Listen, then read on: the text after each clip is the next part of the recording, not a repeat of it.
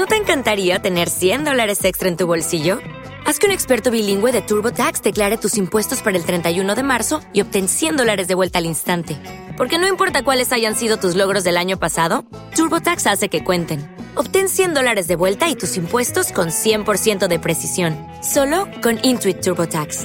Debes declarar para el 31 de marzo. Crédito solo aplicable al costo de la presentación federal con TurboTax Full Service. Oferta sujeta a cambios o cancelación en cualquier momento. Buenas noches, viajeros. Hoy en el portal al pasado os traigo un reciente hallazgo que ha tenido lugar en Botija, Cáceres. Y es que los arqueólogos han encontrado el primer campamento romano en el interior de un asentamiento celtíbero. Pongamos un poco en contexto histórico este hallazgo. Entre los años 82 y 72 a.C., Roma vivía una contienda civil conocida como guerras sertorianas y que en Hispania enfrentaba a muerte a los generales Pompeyo y Sertorio.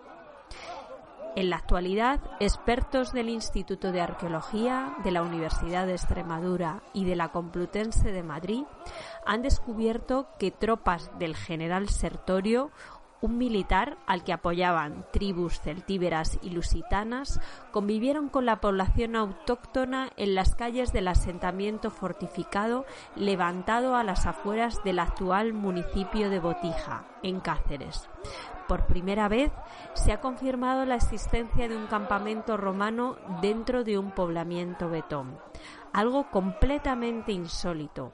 Su nombre posiblemente Tamusia. El proyecto Minarc se encarga de investigar este yacimiento denominado Villas Viejas de Tamuja, en el que se han empleado avanzadas técnicas de teledetección no destructivas.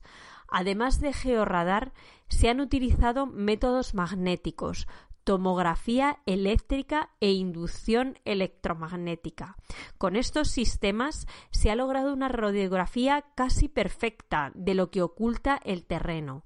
Así se ha confirmado la existencia de una avenida de 7 metros de anchura que serviría de espina dorsal de la ciudad bocacalles de cuatro metros, una gran plaza y numerosas edificaciones para la población ejemplos del urbanismo autóctono de la época. Teniendo en cuenta que solo se ha excavado un 1% del yacimiento hasta el momento, ya ha dado sus frutos, como es la recuperación de una mezcla de utensilios de la vida cotidiana con objetos que son propios de los militares, proyectiles de onda, ánforas importadas de Italia, vajillas de mesa y otros adornos personales que son característicos de los sitios donde han vivido soldados de esta época.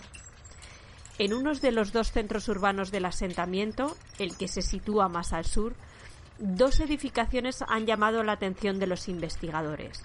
Una cuadrangular con tres estancias en torno a un pasillo, de época tardorrepublicana y posiblemente destinada al almacenaje. Y la otra, una construcción dividida en numerosas habitaciones en batería de hasta 5 metros de anchura cada una, adheridas a las murallas que rodeaban el asentamiento y que correspondían, según los expertos, a barracones militares. Los cuarteles para las legiones solían establecerse fuera, de hecho, a unos 25 kilómetros de Botija, está documentado el llamado Cáceres el Viejo, cuartel que protegía la ruta de la Plata, pero nunca en el interior de un asentamiento urbano. Los especialistas creen que Sertorio llegó a un pacto con las tribus locales y negoció la construcción del cuartel dentro de la población.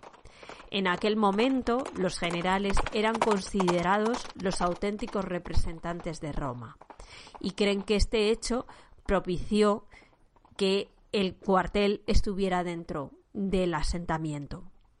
Los arqueólogos del CECIC y de la Junta de Extremadura tienen previsto retomar las excavaciones en el mes de marzo. Según las primeras investigaciones.